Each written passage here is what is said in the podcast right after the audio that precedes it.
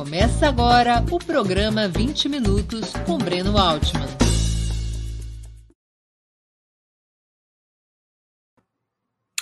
Bom dia! Hoje é 20 de outubro de 2022. Estamos dando início a mais uma edição do programa 20 Minutos.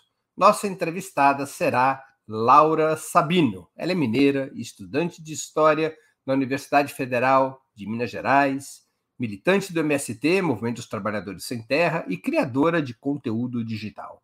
Nas mais distintas plataformas, tornou-se uma das mais relevantes difusoras do marxismo, especialmente para o público jovem. Fundado há mais de 42 anos, o PT tornou-se o principal partido da esquerda brasileira.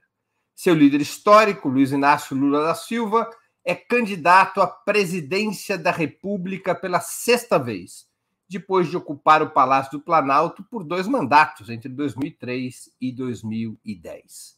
Apenas com Lula e o PT, a esquerda voltou a ser uma força protagonista. Desde 1935, quando a rebelião militar e popular liderada por, Luiz Carlos Prestes foi derrotada, até os anos 80, as organizações ligadas às classes trabalhadoras tiveram um papel secundário, geralmente oscilando entre apoiar alguma fração mais progressista da burguesia e se entrincheirar como uma minoria combativa, mas inviável como alternativa de poder. Com Lula e o PT, esse cenário mudou. Ao menos desde as eleições presidenciais de 1989, a esquerda está presente no palco principal da luta política. Mas não é um processo tranquilo e isento a críticas duras, mesmo no interior do próprio PT e dos movimentos sociais que compõem o que poderíamos chamar de pátria petista. Ainda que haja uma poderosa unidade ao redor de Lula contra Bolsonaro, em uma batalha decisiva para o futuro das forças democráticas e socialistas, logo na esquina está o desafio da renovação. Renovação não apenas de lideranças de gerações, mas também de ideias. Por isso, convido todos vocês a nos acompanhar nessa conversa, com uma voz nascida praticamente no século XXI, quando os principais dirigentes do PT já estavam de cabelos grisalhos. Bom dia, Laura. Muito obrigado por aceitar nosso convite. Uma honra ter sua presença no 20 Minutos. Oi, Breno. Oi, pessoal do Ópera Mundi. Que honra estar aqui mais uma vez com você. E bora para essa conversa, assim. Agradecer o convite e estou ansiosa para conversar com você de novo, Breno. Laura, como é que você se tornou militante de esquerda? Essa decisão veio de família ou por conta própria? Essa decisão veio, em primeiro momento, por causa de família e depois por conta própria. Virar marxista foi conta própria, mas ser militante de esquerda eu não tinha para onde fugir no começo, assim. É, eu venho de Ribeirão das Neves e eu tenho uma história é, que se cruza com histórias de movimentos sociais em vários momentos. Assim. É, Ribeirão das Neves, para quem não conhece, é uma cidade é, conhecida por ser o maior complexo carcerário da América Latina. Nós temos oito presídios, é a segunda pior cidade para ser mulher no Brasil. Nós temos uma taxa de violência policial muito alta e quando eu nasci, meu pai era militante do PT de Ribeirão das Neves. Eu cresci já sabendo dessa, dessas desigualdades que me cercavam e os motivos dela, né? Assim, a, a minha primeira infância, minhas lembranças são na ocupação é, Quilombo Campo Grande e no Roseli Nunes, que são dois acampamentos do é, MST. Na época eram assentamentos. É, então, eu sempre é, vivi um contexto de desigualdade social, mas também de formação política. Né? Meu pai me levava para dar formação política no colo, assim. Então, é, fazia, é, faz parte da minha trajetória é, os movimentos sociais, está inserida nesse meio. Para além disso, né, apesar disso, na realidade. É, Belo Horizonte fica na Grande Ribeirão das Neves, né? Não, é o contrário. Ribeirão das Neves fica na Grande BH. É uma região. É... Está na região metropolitana, na verdade. É uma cidade vizinha. É... Mas é, é, o, o, o, engraçado assim da minha trajetória é que, apesar de eu ter tido avós que foram expulsos pela, pela concentração fundiária, crescer dentro de assentamentos do MST, ainda assim, Breno, durante a minha adolescência, eu tive um desvio liberal, por assim dizer, sabe? Eu tive um período em que eu, ai meu Deus, como o mundo tá chato, político corre... politicamente correto destrói o mundo. É, e o meu estalo foi quando eu vi um colega meu defendendo a ditadura militar em sala. Isso despertou algo em mim, porque eu cresci com militantes é, contando como era a ditadura, e aí virou uma chavinha do tipo: tem algo errado, não é bem isso. E aí a minha retomada à esquerda foi dentro de uma esquerda liberal, foi com o feminismo liberal.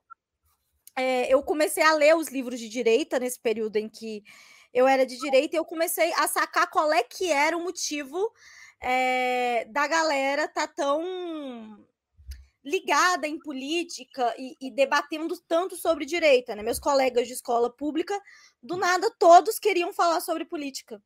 E quando eu falava antes, eu era chata. Então, eu comecei a, perceber essa diferença. Comecei a ler todos os livros da direita, que eram os best-sellers é, da, da minha época. Então, Olavo de Carvalho, eu li. Não Senhor Comuna, eu li é, o mínimo é, que você precisa saber para não ser um idiota, livro negro do comunismo, eu li assim os piores, sabe? Assim, o top 10 que hoje que eu faço história, eu falo, meu Deus, como eu consegui ler aquilo? É, e para mim foi muito chocante, e aí o meu processo de radicalidade, é, ele, eu acho que ele começa a ganhar o primeiro impulso aí. Porque apesar de eu sempre conviver com pessoas que se diziam comunistas também, apesar de ser uma casa social-democrata, meu pai não gosta que eu falo isso, mas meu pai é social-democrata, é... Eu sempre via marxistas como uma galera muito arrogante, sabe, Breno? É... Eu, eu, sentia que o meu perfil não se encaixava com deles. É... eu falava, cara, eu não me sinto representada, essa galera parece muito brava, muito turrona.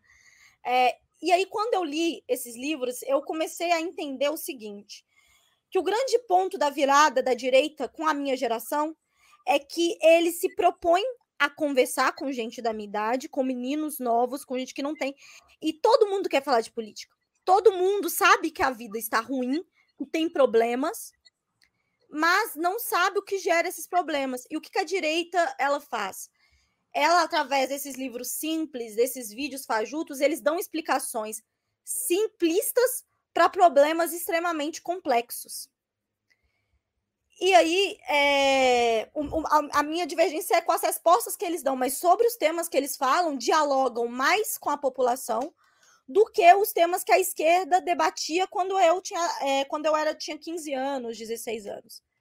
Então, eu acho que foi por isso que eu tive essa aproximação.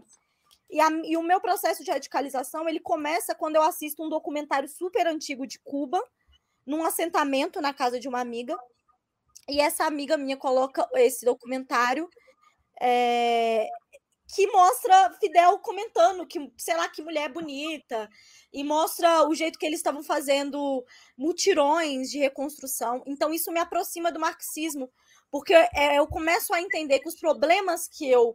É, que, que, que atrapalhavam tanto a minha vida, eles eram complexos o suficiente para a gente se revoltar contra eles mas que as respostas não estavam contidas nos livros que a direita mandava a gente ler e nos vídeos que eu consumia.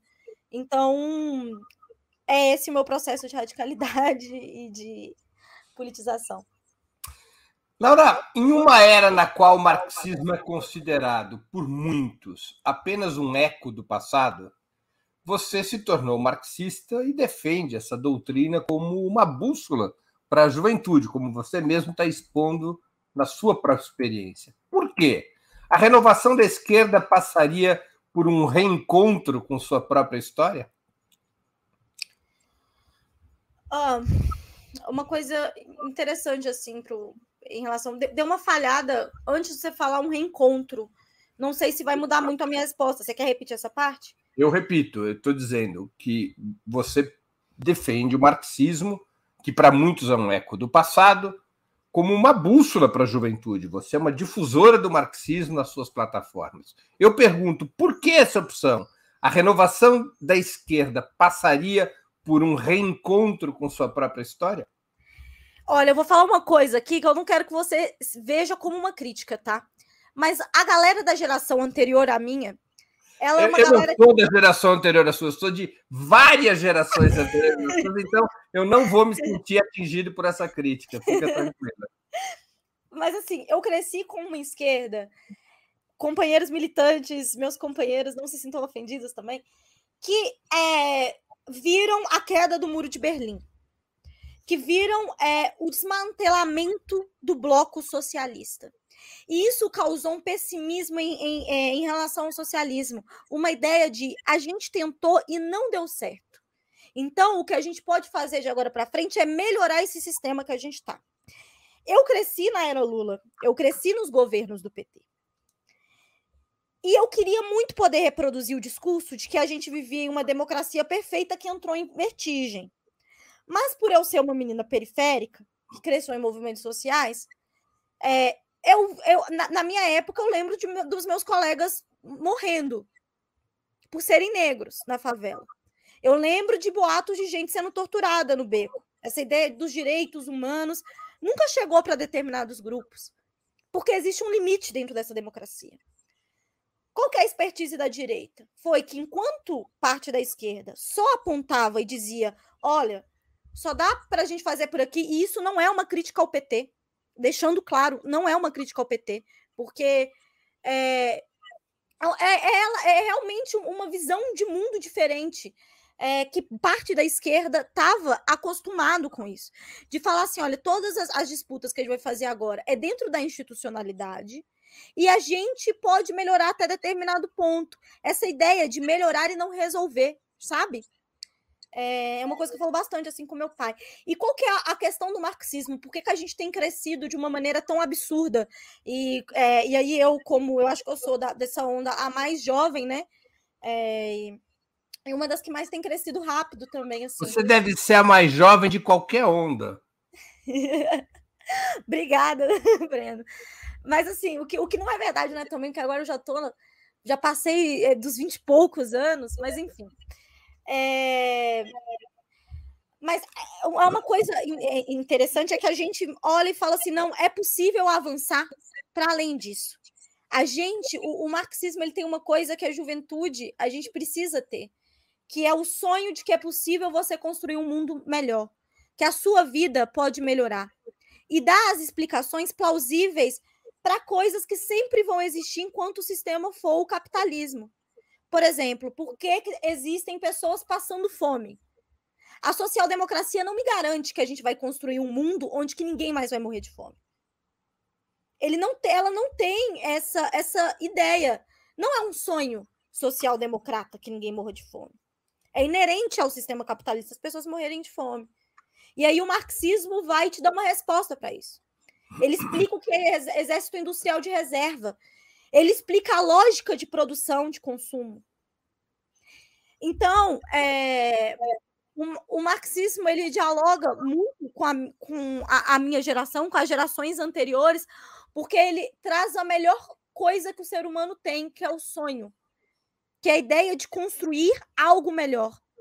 E não é simplesmente um sonho vago, sabe? É, é, é, a partir do momento em que a gente passa a falar sobre isso, a mostrar, a gente consegue mostrar, um, os limites do capitalismo, dois, a incoerência dentro desse sistema e do discurso da direita, tá? É o único que consegue dar ferramentas que realmente é, respondam às questões do nosso tempo, às questões da crise que a gente está vivendo. Então, é, para mim, é essa a questão, assim. A minha geração não viu a queda do Muro de Berlim, mas a minha geração viu pessoas morrendo de fome, viu fila de ossos. A minha geração viu o fracasso do capitalismo. Então, eu acho que é essa a virada que, que a gente está representando agora. Laura, em maio desse ano, você foi um dos oradores, uma das oradoras, em um ato de pré-lançamento da candidatura de Lula em Belo Horizonte para quem você faz campanha dia e noite. Mas antes disso, havia resolvido se desfiliar do PT. Você foi filiado ao PT. Por que, que você tomou essa decisão de se desfiliar do PT? Foi um processo bem longo, assim. É, acho que o motivo principal é que acho que hoje eu sou mais útil é, para a militância, para o Brasil, estando organizado, organizado em movimentos sociais. A gente tem um trabalho é, na minha comunidade que o nome é Ocupa Curumim. É... E o Ocupa Curumim, ele é uma ocupação cultural é, de um espaço que era muito importante na minha cidade, que foi simplesmente é, abandonado pela prefeitura. E agora, de segunda a sexta, nós temos lá, aliás, de, de domingo a domingo, nós temos oficinas, cozinha popular, a gente tem é, aula de Muay Thai, aula de Jiu-Jitsu, Taekwondo, enfim. E eu sinto que eu me encontro mais estando organizada em movimentos sociais, estando fazendo essa movimentação, do que dentro de partidos. É, primeiro porque eu descobri, Breno, que eu não sei lidar com uma disputa de egos e de, e de, de poder, assim, que existe dentro desses espaços. Em determinado momento, principalmente quando o canal começou a crescer, eu senti que tinha um grupo de pessoas que antes se dava bem comigo e começou a me ver de uma maneira muito diferente. É, talvez potencialmente como alguém que disputaria algo é, dentro do partido, e, e eu não consigo funcionar nessa lógica, sabe? Eu acho que nesse momento eu sou muito mais útil para a luta, estando organizada em movimento social, fazendo trabalho de base, e também porque eu acho que é, o discurso do PT ele, ele é bom. Eu estou fazendo campanha para o Lula, isso tem que ficar claro. É, votei no primeiro turno, vou votar no segundo turno. É...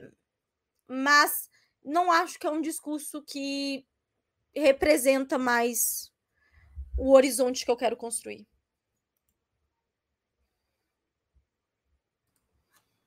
Laura, as ideias marxistas sempre estiveram organicamente vinculadas a uma forma central e específica de fazer política, a forma partido.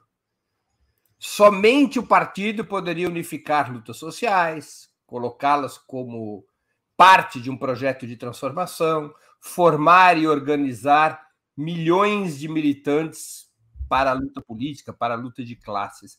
Você acha que essa ideia perdeu validade, que a forma partido já não é mais a forma central de fazer política do ponto de vista do marxismo? Breno, primeiro lugar, que a palavra partido em si ela sofreu transformações ao longo do tempo, né? A gente pega a ideia de partido na Rússia é muito diferente da ideia de partido agora. Você pega o trabalho dos sovietes, por exemplo, que no primeiro momento não eram é, não era partido em si, mas era como um núcleo muito mais ligado ao movimento social, que é hoje a gente chama de movimento social, a trabalho de base. Sempre foi importante para a revolução, sempre foi importante é, para vários espaços. Eu acho que partido é algo indispensável. É, eu acho que é importante. Eu acho que é, eu, eu me vejo futuramente, talvez, militando de novo dentro de algum partido, sabe? É... Mas eu não consigo me ver nesse momento. Eu acho que nessa conjuntura, a, a minha contribuição para a construção, é, não só do socialismo, mas é, para a esquerda brasileira, nesse momento, é dentro dos movimentos sociais, é ajudando a organizar, é me organizando, é estando é, nesses trabalhos do cursinho popular, por exemplo, que a gente está construindo, o projeto de psicólogos, por exemplo. É, não, não penso em ir para o PSOL, eu estou lendo aqui a galera comentando, né, não é um partido que eu, que eu iria. É, mas eu não me vejo hoje dentro de partido, eu acho que eu estou sendo mais útil de outra maneira. Agora, numa forma geral, para a construção da revolução, não tenho essa resposta, Breno, sendo bem sincero, assim. Acho que a conjuntura vai nos dizer. A conjuntura que vai se abrindo, que a gente vai construir, vai nos dizer se é, é melhor estar dentro de um partido é, ou não. Laura, você acha que seria possível a renovação da esquerda por fora do PT? A, com a enorme representatividade e enraizamento que o PT ainda possui junto às classes trabalhadoras? Essa é uma pergunta interessante. Sabe por quê? Porque eu nunca levantei a bandeira de renovação política. Não é uma bandeira minha. E é engraçado, porque pelo fato de eu ser jovem, as pessoas atribuem a isso. Eu acho que. É, eu acho que eu já falei isso algumas vezes. Assim. Entre Fernando Holliday, que é novo e uma pessoa como sei lá, o, o, Eduardo Suplicy. Eu acho que o Eduardo Suplicy tem ideias mais, mais novas do que o do, do MBL, por exemplo. Porque senão a gente entra num discurso esvaziado de significado. Ai, renovação, transição etária. Eu, eu acho que a gente. É, para mim, as ideias diferentes são mais importantes do que a questão etária, sabe? Eu não tenho problema nenhuma em votar em homem, em votar em determinados grupos que hoje em dia eu converso com algumas amigas, elas, ah, mas fulano de tal é homem, mas fulano de tal é, é, é branco e, e, velho, e eu fico assim, beleza, e me representa muito mais do que Kim Kataguiri. Isso não significa, obviamente, que não precisa também desses grupos estarem é, dentro do debate e a gente trazer uh, pessoas da minha idade, mulheres, né, pessoas é, racializadas. Obviamente, não é isso que eu estou falando, né? Antes que já detupam o que eu estou falando. Mas o que eu estou querendo dizer é o seguinte, e aí toda renovação que a gente precisa falar, a gente precisa qualificar. Qual renovação é essa? Tá? Eu acredito, acredito, Breno, que existem discursos políticos é, dentro e fora do PT muito bons, discursos políticos novos, não necessariamente para ganhar eleição, porque é, um, um, dos problemas que eu tenho é que assim, é, no lugar onde eu cresci sempre foi ensinado para gente que a gente não, não, não, não, a gente não faz política. O que a gente tem que fazer é votar de dois em dois anos. Política, ser uma pessoa que debate política, que está na política, é muito mais do que ir votar e é muito mais do que sair candidato a alguma coisa, né? É, e, e, isso é importante. Eu acho que é uma, pauta, uma bandeira que a esquerda tem que puxar de novo. Que, primeiro, não é você participar da política, você está revoltada com a política, então você pode sair candidato e tal, ou pode não sair candidato. Você tem o direito de estar revoltada com a situação política e não sair candidato, mas você precisa estar na política. E estar na política é diferente de ser candidato ou só votar. Então, essa é importante. Então, é, eu acho que discursos, é, por exemplo, eu acho que eu, o Chavoso da USP, é, a Sabrina Fernandes, outras figuras é, trazem um discurso político muito forte, que causa impacto, sim, na esquerda, principalmente nessa é, nova esquerda, nessa nova organização da esquerda brasileira, né, de pensar esses fenômenos atuais. É, e eu acho que isso é uma renovação mais importante do que etária, é a renovação de pensamentos também, sabe? Do campo de possibilidades. É... E, e, e, é isso, assim, para mim, uma mulher igual a Erundina, ela representa muito mais renovação política do que qualquer pessoa do Partido Novo que seja um, é, que tenha, sei lá, 30 anos. Mas, eu, eu, tô, eu, tô me, eu tô me referindo exatamente à renovação que você propõe.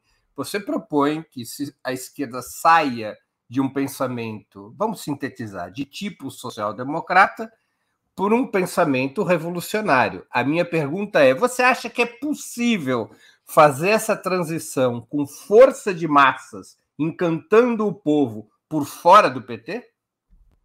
Eu acho o PT um instrumento poderosíssimo assim para isso. É, mas eu acho que não é só ele. Você entende o que eu estou querendo dizer? Eu acho que o PT ele é um instrumento importante para isso. Eu falo com tranquilidade assim. Nenhum movimento social fez pela minha cidade o que o PT fez quem eu cresci que subia le levando panfleto, fazendo caldo com a gente, era a militância do PT. Inclusive, isso sumiu depois de um tempo, assim. Sumiu. É, e hoje tem voltado, inclusive dentro do PT. É bem interessante isso, assim, o, o lugar onde que voltou. Mas é, é, essa lógica, Breno, me incomoda muito de acreditar que a força não está com as pessoas, que o que vai nortear não são um processo de construção de poder popular.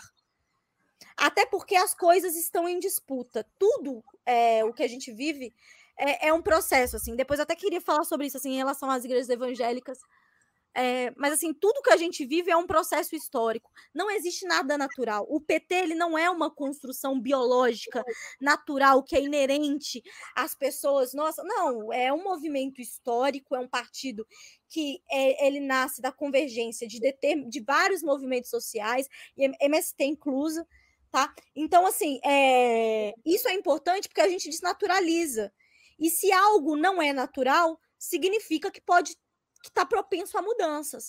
Então, o que, que eu penso? Eu penso que hoje pensar política e pensar esquerda não tem como fazer sem pensar no PT, principalmente porque é o partido hegemônico dentro da esquerda.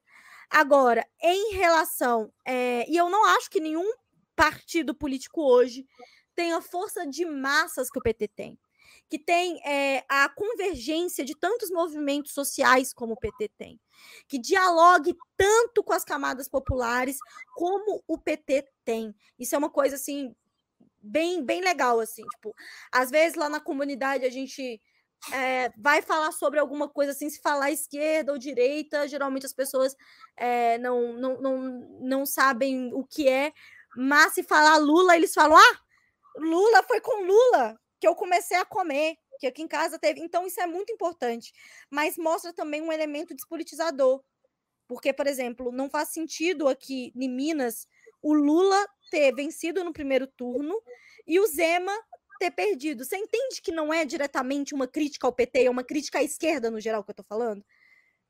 É uma crítica a gente como um, um, um, um bloco político mesmo, Breno. Assim, a gente não tem conseguido é, comunicar com as pessoas as nossas ideias. Então, o que eu penso é, é do ponto de vista de fazer essa discussão sobre marxismo né? Que é a sua pergunta dei volta pra caramba, que ó, lisa que nem um bagre. Tá mineira, né? Mineira, mineira. Eu tô acostumado com isso. Sim, mas é, é isso. Assim, a única que... mineira que eu conheço que vai direto ao ponto chama-se Dilma Rousseff. Mas é uma mineira gaúcha. É isso, entendeu? E mesmo assim, que é exatamente. Ela é nossa mineira que ficou ali um tempo no, no sul, tadinha. Mas é isso, assim, eu acho que é... hoje eu acho o PT um instrumento muito forte de, de, de conseguir conversar com as pessoas, dialogar com a pessoa, mas eu não acho o PT hoje um mecanismo muito forte de politização, sabe? Sim, Você sim. acha, no, no, no, século XX, o marxismo não apenas era é, uma, um método de construção da ação política, da análise da ação política, mas o marxismo, pelos seus valores, pela sua, é, pelo seu significado mais amplo, ele era uma contraposição ao fundamentalismo religioso. Ele oferecia uma utopia terrena e ele oferecia valores pelos quais as pessoas é, eram conquistadas política, cultural e filosoficamente. Você acha que o marxismo continua a ter este potencial? É possível, pela via do marxismo, disputar corações e mentes com o crescente fundamentalismo religioso que varre o mundo? Antes de responder sua pergunta, eu li uma mensagem aqui que é do Alessandro Hipólito. Ele escreveu: Sou militante do Partido dos Trabalhadores de Ribeirão das Neves. Conheço essa jovem só pelos meios de comunicação. Falta-lhe praxes. Eu acho importante, Alessandro, essa mensagem sua, porque você catalisa exatamente o meu ponto aqui. É porque vocês estão com uma lógica engessada de achar que se você não me conhece por causa do partido, primeiro, que, um, provavelmente você não me conhece antes do, do é, pelo partido do PT, porque antes do desmonte do PT, né, quando chega ali uma galera que desmonta o PT de Neves, você deve saber do que eu estou falando. Vários militantes históricos do partido foram jogados de escanteio, né, para a construção de uma pessoa que, inclusive, nem no PT está hoje, que nem milita, enfim. É, muitas pessoas nesse período, Alessandro, continuaram fazendo trabalho de base, inclusive na cidade, mas talvez afastado do lugar onde você esteja eu convido você, a, a, Alessandro, para às vezes, talvez, parar de sair um pouco da disputa interna de dentro de partido e ir conhecer, por exemplo, o cursinho popular que a gente está construindo em Neves, sabe? O projeto que leva psicólogos de graça para os cidadãos de Neves, sabe? A nossa cozinha popular no Curumim. Vem conhecer o Ocupa Curumim um dia, tá, Alessandro? Você está super convidado, assim. E outra, tem vários camaradas que são do PT que constrói com a gente, então não existe problema nenhum em você continuar fazendo sua disputa interna, tá dentro do PT. Enfim, desculpa, Breno, interromper sua entrevista. Não, não, não. Eu, é, o, o, Alessandro, Alessandro, você pisa no calo de uma ruiva, ela pega fogo. Aprenda a lição. Não, Bora é lá. É porque eu acho engraçada essa lógica de que só existe militância se tiver construindo com você, sabe? Se a pessoa estiver fazendo outras frentes, aí essa pessoa é volta parte, entendeu? Mas, Vamos à minha é, pergunta. É, os evangélicos e. É... Breno, vou responder sua pergunta dando uma volta, mas que eu vou chegar num ponto que eu acho que vou, vou responder eu, bem sua pergunta. permite, deixa eu fazer um complemento da minha pergunta com um pequeno fato histórico que talvez ajude esse, o diálogo sobre essa questão. Era 1945, reúne-se uma conferência de organização do Partido Comunista Italiano. Era o secretário-geral do Partido Comunista Italiano, Palmiro Togliatti, sucessor de Gramsci na direção do Partido Comunista Italiano. E o Togliatti propõe um mantra para a política de organização do Partido Comunista Italiano. Nós somente seremos hegemônicos na Itália católica se nós formos capazes de construir uma célula do PCI ao lado de cada igreja. Era a imagem organizativa que ele dava para o que era a construção de hegemonia num país religioso como a Itália. Essa possibilidade da disputa frontal de ideias e valores com fundamentalismo religioso continua atual? Continua super atual, assim. É, só para te falar uma coisa, dos pensadores, o Gramsci é um dos meus preferidos, assim. Eu acho que eu sou gramsciana na veia, assim. É, agora, vou ainda assim, Breno, você não conseguiu, vou dar voltas ainda assim, mesmo você acrescentando mais coisas para as perguntas, eu vou dar uma volta. Em Ribeirão das Neves, no, é, a, eu tive uma a proximidade muito grande com a igreja evangélica, principalmente neopentecostal. É, no momento em que eu mais precisei, o, o lugar onde me deu cesta básica, quando eu precisei, foi dentro de uma igreja evangélica. Foi dentro de uma igreja evangélica que eu me senti dentro de uma comunidade, fazendo as coisas para o festival de milho, de, de, de milho. Foi dentro da, da igreja evangélica que eu vi um instrumento musical, que eu consegui entrar na aula de teatro. Enfim, foi, foi o primeiro lugar onde eu me senti acolhida dentro da minha quebrada, foi nesse espaço.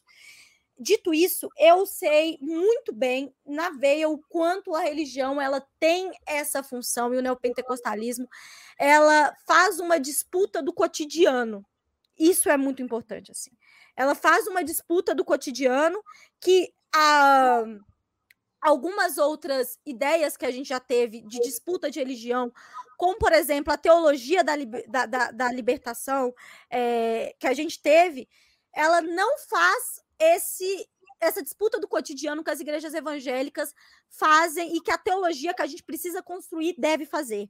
Por quê? Porque ela é muito calcada nas ideias é, de comunidades agrárias, na igreja católica, numa perspectiva diferente. Ela não dá respostas concretas é, em relação ao, ao, ao grau de desemprego, a taxa de pessoas é, passando fome, a questão de drogas que é muito forte. Então, a igreja ela cumpre essa função muito bem, né? Um dos principais lugares é, onde que as pessoas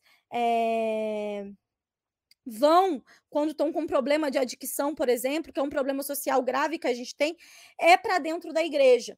E aí, quando é, no começo da live a gente falou sobre permanência histórica, né? E isso é uma coisa assim importante para a gente entender o fenômeno do neopentecostalismo. A gente só entende o que está acontecendo no Brasil do ponto de vista evangélico se a gente pensar é, nas permanências históricas, né? Uh, as bruxas, Breno, elas não foram queimadas é, da noite para o é, dia ou por causa da Igreja Católica, muito pelo contrário é, quando a Igreja Católica ela começa a ganhar força, você tem papas que condenam queimar a bruxas, é, que, que, que faz toda uma campanha para dizer que isso não deveria acontecer. É... E por que, que eu estou dando essa volta inteira chegando nas bruxas? Porque eu estou querendo dizer o seguinte com isso.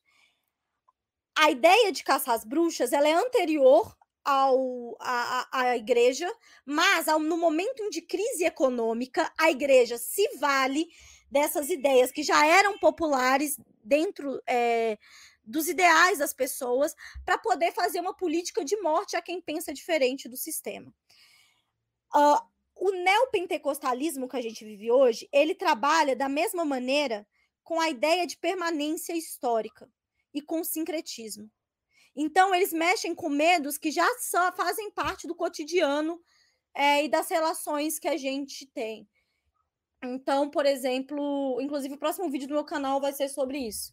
É, a grande chave do Edir Macedo, por exemplo, foi perceber que as pessoas já tinham medo do diabo e aí vai lá e pega o sincretismo, sei lá, de Exu, de outras religiões de matriz africana, e colocam isso, equipara como se essas figuras fossem os demônios. Por quê? Porque isso gera medo. E historicamente, quando as pessoas precisam decidir entre a segurança e a liberdade, elas optam pela segurança. Tudo isso para dizer o seguinte, Breno, a gente ainda não conseguiu, a esquerda não conseguiu compreender o fenômeno que a gente tem vivido em relação à religiosidade neopentecostal. A gente precisa fazer uma disputa direta com essas pessoas. E olha, é diferente, a disputa de hegemonia, é, nesse caso, é, é diferente. É, de fazer uma disputa é, é, é, da religiosidade, do tipo, ah, vamos encher então de pastores neopentecostais de esquerda. Não funciona, porque o neopentecostalismo, como eu falei, em suas raízes, ele já nasce do preconceito religioso, de um sincretismo muito negativo. É que sataniza e mobiliza o medo, o pânico moral, o pânico cristão, o que há de, de, de pior no imaginário popular. Então, o neopentecostalismo não pode ser confundido com a com os evangélicos no geral. E mais do que isso, as pessoas que são evangélicas, que estão dentro dessas igrejas, não podem ser confundidas com as lideranças, como Edir Macedo, Malafaia, enfim, é, falta para gente uma nova teologia. É isso.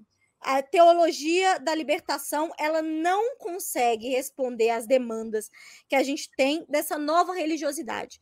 É, o próximo vídeo do meu canal vai ser sobre isso, inclusive, sobre o que, que é o neopentecostalismo e por que, que ele é um elemento diferente do que a gente pensar o cristianismo clássico e as igrejas evangélicas no geral. Antes de continuarmos, eu queria pedir a vocês que contribuam financeiramente com a Opera Mundi. Estamos aqui falando de religião, de igreja. A Opera Mundi não é igreja, mas depende do dízimo dos seus é, leitores e espectadores para se sustentar e se desenvolver. Há seis formas de contribuição. A primeira é a assinatura solidária em nosso site, operamundi.com.br apoio. A segunda é se tornando membro pagante em nosso canal, de nosso canal no YouTube, Basta clicar em Seja Membro e escolher um valor no nosso cardápio de opções. A terceira é contribuindo agora mesmo com o Super Chat. A quarta, nos enviando um super sticker. A quinta é através da ferramenta Valeu, valeu demais quando assistirem aos nossos programas gravados. A sexta é através do Pix. Nossa chave no Pix é apoia.operamundi.com.br. Eu vou repetir. Nossa chave no Pix apoia.operamundi.com.br. Além dessas seis formas de contribuição, lembre-se sempre de dar like, de clicar no sininho e de compartilhar nossos programas com seus amigos e nos seus grupos. Quem ainda não estiver inscrito em nosso canal, essa é a hora certa de fazê-lo. A mais eficaz de todas as armas contra as fake news é o jornalismo de qualidade. Apenas o jornalismo de qualidade coloca a verdade acima de tudo. E esse jornalismo que a Opera Mundi busca oferecer todos os dias depende da sua contribuição, depende do seu engajamento, depende do seu apoio, depende do seu bolso. Não importa o valor, toda ajuda é muito bem-vinda para que nós possamos seguir adiante e ampliar o nosso trabalho jornalístico. Desde já agradeço a todos que puderem contribuir. Laura Sabino. Vamos supor que você estivesse no lugar de Lula hum. liderando o PT e às vésperas de conquistar. Você me odeia, Breno Altman. E às vésperas de conquistar um terceiro mandato presidencial. O que essencialmente você faria de diferente do que foi feito até agora e do que se vislumbra que será feito daqui por diante? Atenção, que nessa hipótese você estaria no lugar de Lula, mas a realidade seria a mesma. Oh, deixa eu te falar uma coisa, Breno. Em primeiro lugar, você me odeia. Para mim tá muito claro isso, assim. Eu tô, eu tô tentando, assim, porque mês passado foi um mês é, aliás, mês passado não, né? Dois meses atrás foi um mês interessante entre mim e a militância do PT. Porque eu tenho uma relação, eu julgo que eu tenho uma relação muito boa com a militância do PT. Tenho um pai petista, né? Construo muitas coisas com petista. E aí começaram a vir fake news, assim, sabe, de dentro de pessoas é, é, na, no Twitter, dizendo que eu sou financiada pela Ford para criticar o PT. É coisas assim, num nível muito extremo. E aí eu tô meio ponderada ultimamente em relação às críticas, mas não tem como, né? Breno Altman, Opera Mundi, a gente tem que. É... Vamos, vamos dar uma supinada, igual a galera gosta de me chamar de Laura Supino. Aliás, né? por que estão te chamando de Laura Supino? então.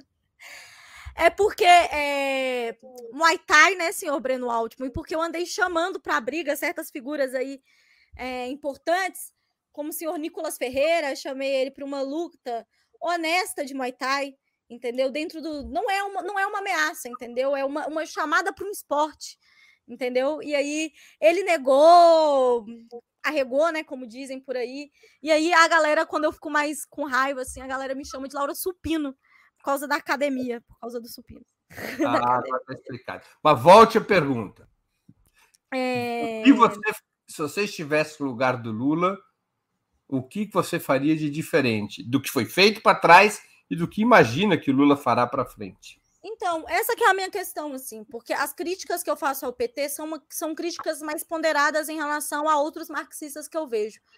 Porque, Breno, eu não considero que, que, que tem como algum marxista ser enganado pelo PT ou algo do tipo. Eu acho que a gente teve é, oito governos, é, não, é, quatro, mentira, quatro governos do PT, né? A gente sabe muito bem como é que funciona, as contradições que são claras em relação a isso. É, o Lula também é uma pessoa muito honesta, muito aberta. É, eu acho que ah, eu, eu votei no primeiro turno no Lula, vou votar no Lula no segundo turno com a clareza, é, com a convicção do que eu sei, o que eu estou esperando desse governo, inclusive o, as falhas que eu vejo no meio disso. Breno, eu não consigo entender o, Al, o Alckmin ser vice. Essa é a minha primeira crítica, já que você está querendo tanto que eu faça críticas assim. Para mim não faz sentido o, o, o, Alckmin ser vice. É, e aí entra naquela conversa que eu falei no começo da live sobre as perguntas da minha geração, sobre as demandas que a gente tem é, em relação a certas coisas, sabe? É, principalmente em relação à melhoria e aprofundamento é, das questões, porque se a gente briga tanto para falar que a política não é um teatro que no fim das contas vai dar na mesma, que todos os políticos são falsos, eu acredito que a gente tenha divergências é, que são realmente importantes entre Alckmin. Eu acredito que a vida do brasileiro teria sido pior se o Aécio tivesse ganhado da Dilma, se o Alckmin tivesse ganhado do Lula. Eu acho que são divergências que não são é, divergências estéticas somente também. Né? Eu acredito que uma figura como Alckmin, que comemorou a prisão do Lula, e aí isso eu me sinto muito apta para poder fazer essa crítica, já que você está querendo tanto que eu faça crítica, em relação ao Alckmin eu me sinto muito apta, porque eu estava nas ruas contra o golpe de Dilma, eu estava, eh, eu, eu, eu fui para o sul, para o acampamento, para apoiar o Lula quando ele foi preso, eh, quando ele foi solto eu também estava lá, participei da campanha Lula Livre ativamente, no máximo que eu pude, estive nas ruas contra as reformas da Previdência, contra a reforma trabalhista, contra Bolsonaro, enfim, todo tipo de movimentação em relação a isso, enquanto figuras como o Alckmin, por exemplo, estavam comemorando o fato do Lula ser preso. Então, para mim, é algo que não tem. É... Não tem uma resposta que seja de fato contundente. Para quem defende educação de verdade, uma educação pública de qualidade, sabe muito bem que Alckmin foi um dos piores governadores para a educação pública. Sabe que ele metia bala na cara de professor. Se a ideia era conseguir que o Haddad se tornasse governo de São Paulo, se dependesse de mim, é, Breno, eu só faria críticas pós-eleição, tá? Mas já que você ficou me engafinhando. Não, eu não tô, eu, eu, eu, eu não estou é nem te perguntando sobre críticas, eu estou te perguntando o que, que você faria de diferente. a primeira coisa é o Alckmin não seria o meu vice. Eu não acho ele confiável. Ele comemorou a prisão do Lula. É, não acho que as ideias que ele defende são ideias democráticas. O Bolsonaro ele chegou no poder não por osmose, não é porque Bolsonaro é ruim, é porque a gente já tem uma mídia, a gente já tem uma maneira de fazer política que inclui, que inclusive o PSDB do Aécio Neves ajudou a fomentar, por exemplo, essa ideia que as urnas são falsas. Então, a primeira coisa é essa, assim, é entender que tem certas figuras que a gente não precisa ter do nosso lado. E eu nem estou falando aqui de, de, de, de, de, fazer apoio para conseguir maioria no Congresso. Não é esse o meu ponto. Meu ponto é que existe determinadas linhas que eu acho que a gente não pode cruzar, sabe? E eu acho que estão sendo cruzadas. Eu acho que esse é meu primeiro ponto que eu não faria, que eu, que eu faria diferente. Eu acho que uma coisa também que eu faria se eu fosse presidenta da República, eu te odeio, Breno, é, seria a questão de investir mais é, na capacidade de mobilização popular. Eu acho que isso é uma coisa que falta no Brasil. A gente vê, viu, por exemplo, na Venezuela, uma resistência maior ao golpe, porque teve um poderio é, de investimento maior também é, na militância e na organização de, de movimentos sociais para irem para a rua defender, sabe? Eu falo com muita tranquilidade que se dependendo, se a gente tivesse tido outro governo, é, eu teria pessoas da minha família que estariam vivas até hoje se a gente não tivesse tido um governo como Bolsonaro. Então, o peso do golpe é, eu sinto com muita força é, nas pessoas que eu amo. Tem gente na minha família, Breno, que está cozinhando com fogão de lenha. Então, é, não é mera estética. O, o golpe, ele foi algo que teve um impacto imenso na nossa vida. E aí eu acho que as pessoas precisam se sentir protagonistas também do processo, sabe? Assim, os movimentos sociais é, sentirem contemplados de irem para a rua, de fazer luta por, por, ajudar, sei lá, vai ter uma votação importante no Congresso, que as pessoas sintam que elas fazem parte disso. Então, eu acho que eu sinto falta dessa, desse chamado dos movimentos sociais para as ruas, assim, de acreditar que a saída não é só é, institucional, mas que a chave da mudança, na verdade, é o povo. Eu acho isso importante. Laura, outro dia, entrevistando a economista Alessandra Urufina, Urufino, ela é diretora-geral do Greg News. Ela recorreu a um conceito interessante. Segundo ela, nós estaríamos vivendo a era do ativismo narcísico após a consolidação das redes sociais. O que ela quer dizer com ativismo narcísico? No passado, a opção pela militância era sempre a de ingressar em um coletivo e de segui-lo. A ambição era ser um seguidor. Isso corresponde à minha geração. Nós queríamos ser seguidores. Mas agora não, seria o oposto.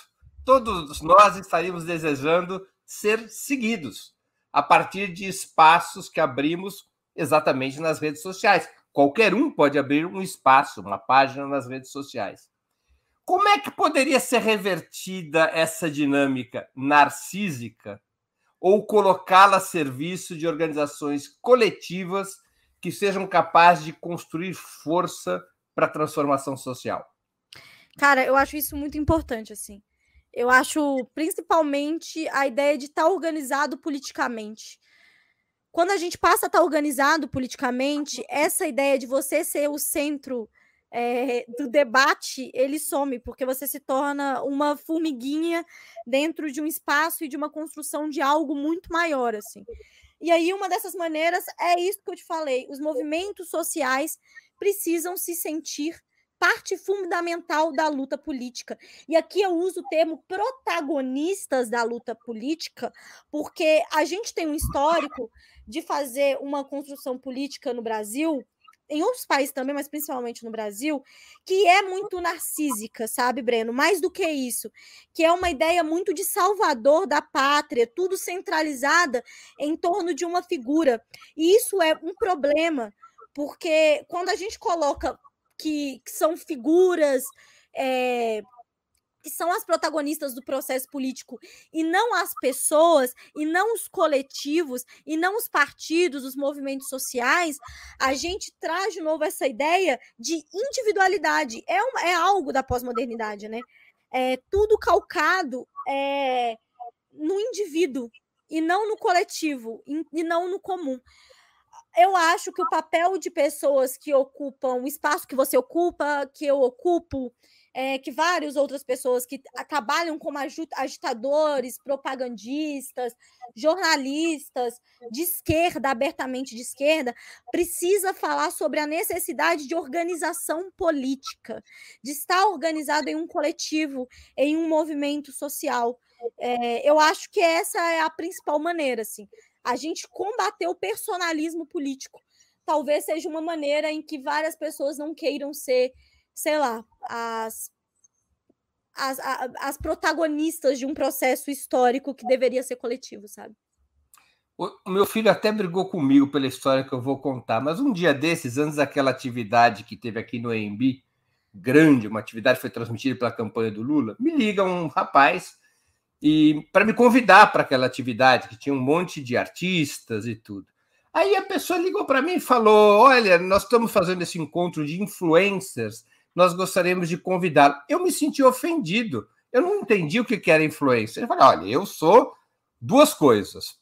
Eu sou um jornalista, então você pode me convidar para uma cobertura. E eu sou um militante, você pode me convocar para uma ação do partido. Esse negócio de influência não é comigo. Aí eu fui, meu filho me explicou que isso não era um xingamento, que é como que é uma nova categoria, que são as pessoas que têm, a partir da sua posição individual, eh, nas redes sociais uma capacidade de influenciar as outras. É uma categoria política que não estava pensada pelo marxismo. Eu não gosto muito do termo influenciadora, porque eu cresci em um contexto, e isso daí, olha só, formação do PT que eu tive quando eu era adolescente. É, que tinha um livrinho que o nome é O Jeito Petista de Governar. Modo petista de governar. Modo petista de governar. É isso, Breno. Breno manja. E eu lembro que eu li esse livro quando eu era, tipo, pré-adolescente, assim. E essa faz muito, luta Claudinha, não faz muito tempo que você era pré-adolescente. Você fala como se isso fosse. Eu posso falar assim, quando eu era adolescente, é quase meados do século passado. Você era adolescente até outro dia. Sim, é. Verdade. Sou novinha. Ô, Breno, eu gosto de conversar com você que minha autoestima sobe, sabe? Mas é, sou, tô nova ainda, mas já faz um tempo, Breno. Já faz mais de uma década aí que eu, que eu li esse livro. E, assim, é, eu lembro que uma coisa que ficou muito na minha cabeça foi a questão da autonomia, sabe? Que Paulo Freire, depois eu fui ler em Pedagogia da Autonomia. Eu acho que a palavra influenciador ele é um problema muito grande. Porque você começa a colocar que tem uma pessoa que está ali em cima e que existem outras pessoas que, de forma passiva, são como se fosse ali uma, uma folha em branca é, que estão prontas para serem escritas e serem influenciadas. E eu acredito muito na autonomia, sabe, no processo político. Mais do que a autonomia, é, eu acredito muito que a, é, que as coisas são construídas, e aí isso é uma questão de eu ser marxista também, é no atrito, é na divergência, é no choque das ideias. Não tem nada mais gostoso para mim do que quando eu ligo a Twitch e a galera começa a discordar do que eu falo, e a gente começa a entrar num debate sobre alguns que eu adoro isso, porque eu acho que é isso que constrói conhecimento, é isso que faz a gente chegar em uma conclusão. Eu não me vejo como influenciadora, eu gosto de eu produzo conteúdo marxista para a internet, é, eu dialogo com determinados grupos, eu acho que eu faço, cumpro um papel é, de divulgadora é, socialista, é, de, de, de, de, difusora de ideias, assim. eu também não gosto do termo influenciadora por causa disso, porque eu acho que some o papel político nosso, some o papel de autonomia do, de quem está nos escutando, sabe? Eu acho que é isso. Laura, o que, que você espera do próximo dia 30 de outubro e qual você imagina que será a reação do bolsonarismo diante de uma derrota eleitoral eventualmente apertada? Eu acho que política, Breno, é legado o mais importante para mim, eu acho, eu tenho certeza que o Lula vai ganhar. Já quero começar falando isso assim. Primeiro, porque o trabalho que nós estamos fazendo é bonito demais. Não teve um dia nessa eleição, eu tô com dengue, não teve um dia que eu parei, que eu não fui fazer alguma coisa, que eu não conversei com um grupo de pessoas, que eu não falei sobre centros socialistas, porque é, e eu tô vendo nas pessoas essa, essa, essa vontade qual que é o meu ponto? Eu tenho mais medo do pós-eleição do que das eleições. Eu acho que a gente tem que ganhar. É... A gente precisa de ganhar. Se a gente não ganhar, a gente vai entrar, eu acho que em um dos tempos mais sombrios da história do Brasil. Por isso que o meu foco tem sido realmente eleger Lula agora, porque Bolsonaro, com o aval das pessoas é, para poder colocar a política dele sem ter uma pandemia para atrapalhar. E, e, aí ele vai colocar as reformas, vai passar tudo, eu acho que vai ser absurdo. É, eu acho que, como eu disse, o mais importante é o legado, e isso significa algumas coisas. A primeira coisa que isso significa é o seguinte: o que a gente está construindo de legado em relação pós-eleição, Breno Altman. O que, que vai ser da esquerda daqui seis anos, daqui quatro anos? Como que tá, como tá saindo o imaginário popular pós-eleição? Qual foi o tipo de diálogo que a gente construiu? Tá? Teve figuras grandes de esquerda aí que, por exemplo, propagaram fake news. E eu, como uma pessoa, por exemplo, que já teve é, montagens de vídeo pornográfico usando o, o, o, meu rosto, às vezes nem com o meu rosto, mas só de meninas suivas com o meu nome, a gente vai ter a legitimidade agora para frente que gente de esquerda também fez esse tipo de coisa, o que vai ficar mais difícil nossa vida. É, a gente tem de legado a relação às igrejas neopentecostais. Que, que a gente está construindo em relação a isso? Qual disputa está sendo feita? Teve uma coisa muito linda nessa campanha do Lula, muito maravilhosa, assim, que são os comitês populares, cara. Os comitês populares em várias áreas. Isso não pode ser desmontado. Não pode, porque se for desmontado, o que vai ficar é a, a clareza de que pessoas é, de, de, esquerda querem seu voto de dois em dois anos e é para isso que serve a aproximação. Entregar panfleto, Breno Altman, não é trabalho de base. O que está sendo feito em relação a isso? Entregar panfleto na época de eleição. Então, a minha preocupação é mais com pós-eleição. Eu acho que a gente tem um grupo de pessoas armadas, e eu não estou falando armadas só fisicamente com armas, porque elas estão, mas armadas de ideias, sabe? É um, é um nível de, de, de armamento de ideias completamente absurdo. É, de fake news, de mentira, escolhido a dedo para determinados grupos é, terem determinadas informações falsas na maioria das vezes. Então, o trabalho de segmentação de dados que a direita tem feito é brilhante. Eu acho que não vai ser aceito é, facilmente era uma mentira quando falavam assim: ah, se o Lula ganhar no primeiro turno, vai dar legitimidade nas urnas. Isso é uma balela, porque nem teve eleição e eles já estavam falando que as urnas não funcionam. Então, assim, não, eles não vão legitimar as urnas independente dos resultados, porque é importante para a construção da ideia de pânico moral que as pessoas estejam com medo, que a, as urnas sejam colocadas em xeque que o resultado seja colocado como algo que oscila, enfim. Eu acho que a gente tem uma campanha pesada para fazer nessa uma semana e acho, Breno, que a gente tem uma tarefa mais difícil ainda depois das eleições, que é essa construção. Eu acho que é, a gente vive num período de crise terrível capitalista. Lula vai pegar um, um, um, estado que está quebrado. A correlação de, de forças que a gente vai enfrentar é diferente da correlação de forças de 2006. Se não tiver organização, base popular e construção, a gente está ferrado. Então, é, é isso. A, a minha leitura do pós-eleições e para o dia 30 também. Ah, e outra coisa também, eu acho que a gente tem que ir vermelho votar, tá? Eu não abro mão dos meus símbolos. Breno. No caso, não... no caso, você não abre cor, mão do seu símbolo, nem da cor do seu cabelo, né? Você inevitavelmente irá de vermelho votar. Inevitavelmente, tanto com cabelo, mas com roupa também. Vou ir votar, sei lá, eu, eu tava pensando em com blusa do Tchê, mas não sei, acho que eu vou meter um Lula mesmo na camisa, não sei o que, que eu como é que eu, que eu vou votar, mas a gente tem que. A gente não pode ter medo, sabe, Breno? Eu acho que a gente já teve medo demais. É, e aí a gente tem uma dívida a minha geração, eu, eu falei no começo que vocês eram amedrontados, que eu vejo vocês como uma geração muito assim. Ai, caiu o muro de Berlim. Ai, vamos fazer uma autocrítica das experiências socialistas. Ai, nossa, Stalin foi ruim demais. Ah, porque sei lá quem é vilão. Mas tem uma dívida que a gente tem com as gerações anteriores. Foi a geração que foi para as ruas contra a ditadura militar. Foi a geração que deu a vida é, para hoje a gente poder falar livremente, vestir livremente a roupa vermelha. E eu não abro mão por quem veio é, antes de mim, por quem veio anteriormente a mim. Eu não abro mão de vestir os símbolos que eu quero, as roupas que eu quero e de defender um legado que não é meu só. É um legado que é de todo mundo que é socialista, de todo mundo que é de esquerda também.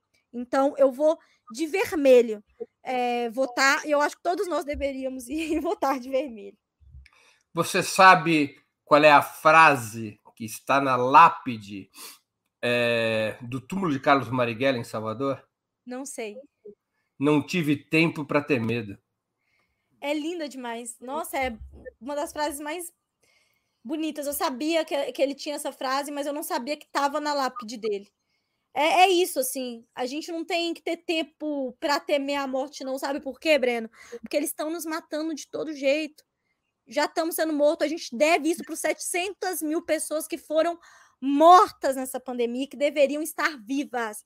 E se tivesse tido uma política decente, sabe? A gente deve isso para as crianças que são mortas lá no Morro do Alemão, em outras comunidades, em várias favelas, em vários complexos, que embora Bolsonaro tenta pregar que é terra de bandido, que a gente sabe que é terra de trabalhador, sabe? Então a gente deve isso pelos nossos, a gente deve até para quem é do nosso time e não tem consciência de classe ainda que é do nosso time, mas que a gente vai trabalhar nisso. Então é isso e talvez de alguma maneira simbólica, é, embora é, muitos a tenham criticado, inclusive eu mesmo, de alguma maneira simbólica a imagem que vem dessa luta e em termos de reverência, referência pessoal é o papel que Dilma Rousseff teve, né?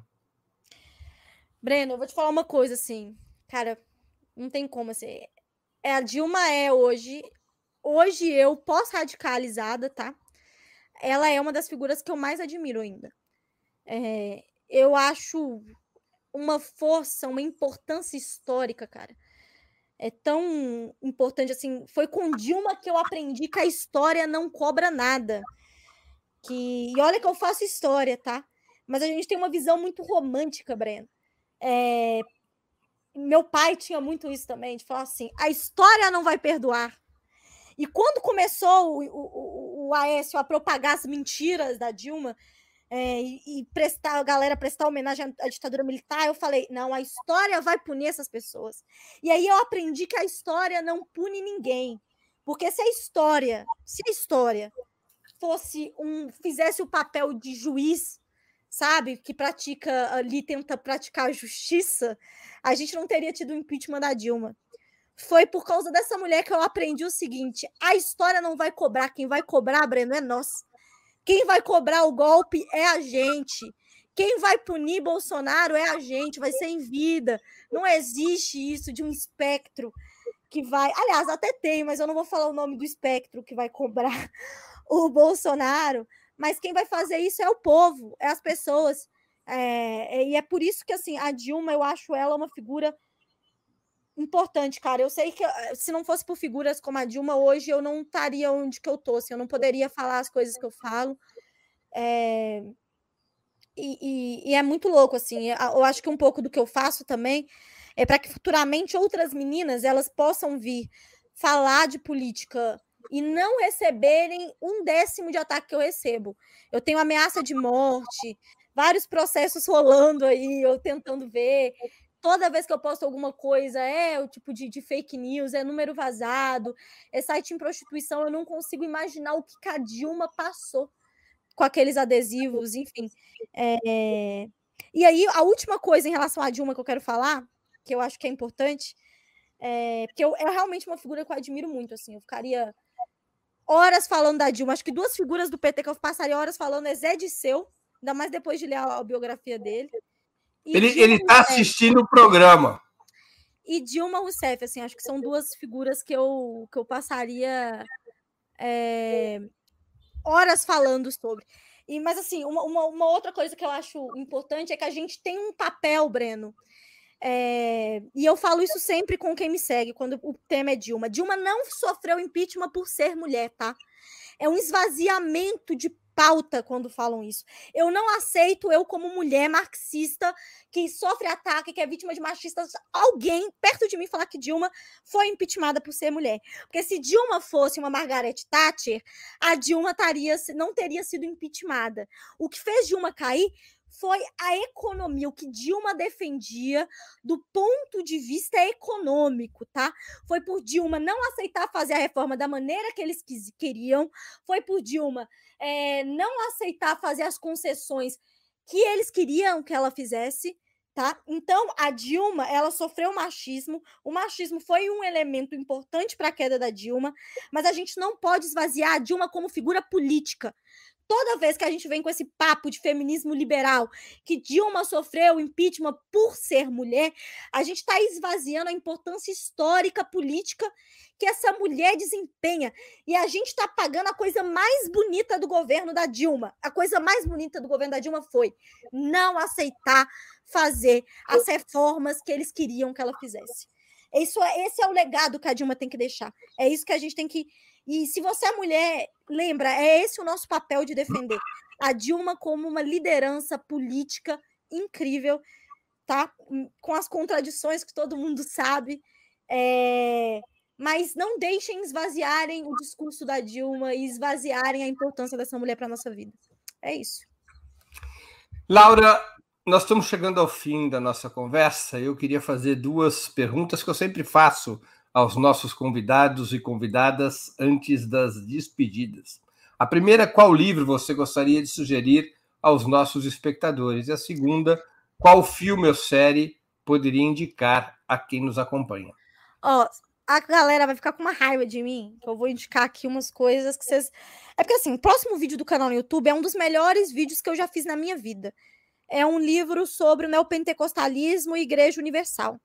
Então, o livro que eu vou indicar para vocês agora é sobre esse tema.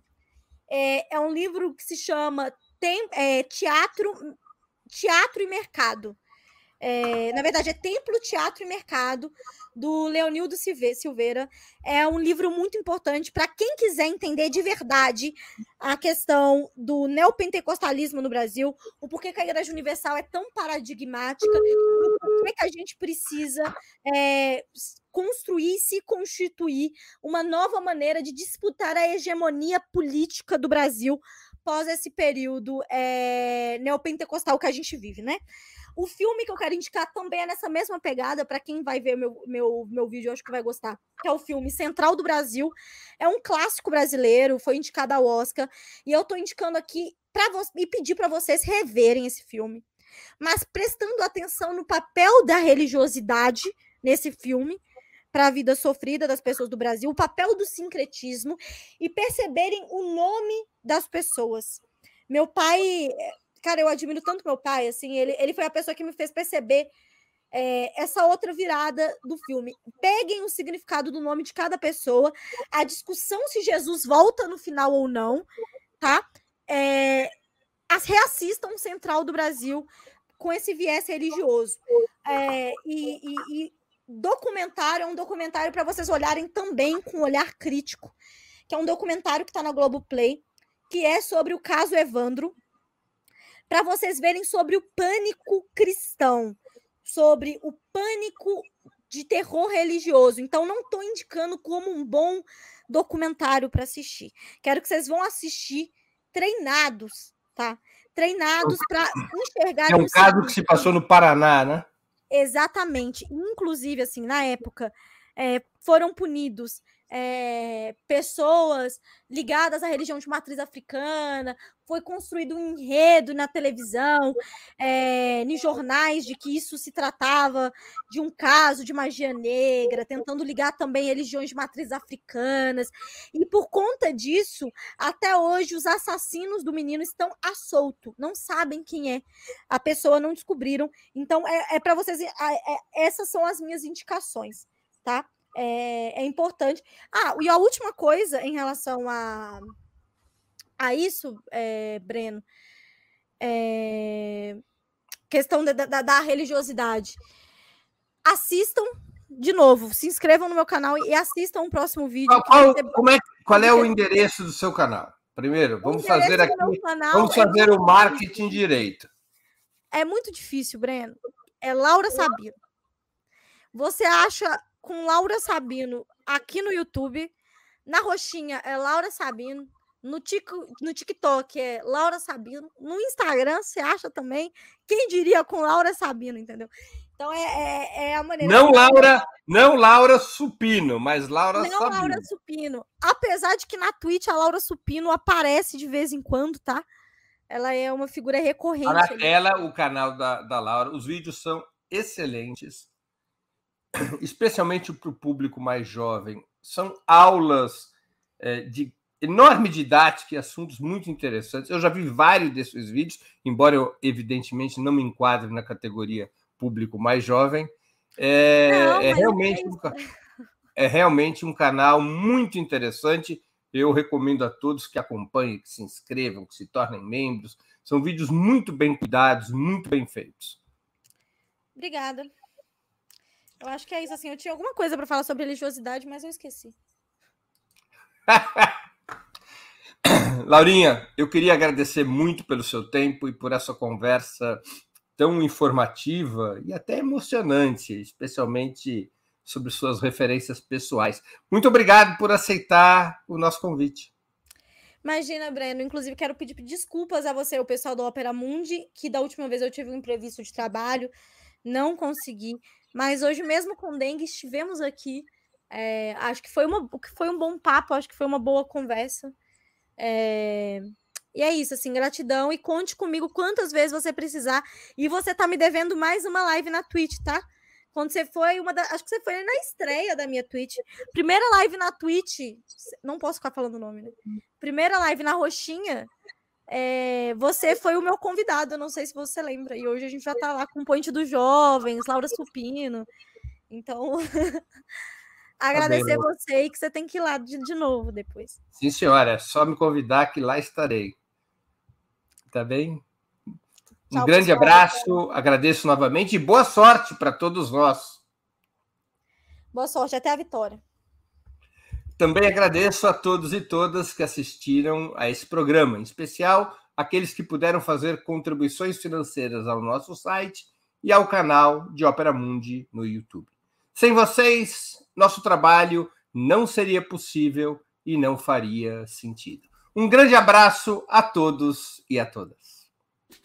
Para assistir novamente esse programa e a outras edições dos programas 20 Minutos, se inscreva no canal do Opera Mundi no YouTube. Curta e compartilhe nossos vídeos, deixe seus comentários. O jornalismo de Opera Mundi é mantido com o seu apoio. Faça uma assinatura solidária em www.operamundi.com.br. Com um pequeno valor mensal, você nos ajuda no desenvolvimento de um jornalismo independente e de qualidade. Obrigado pela audiência e até a próxima.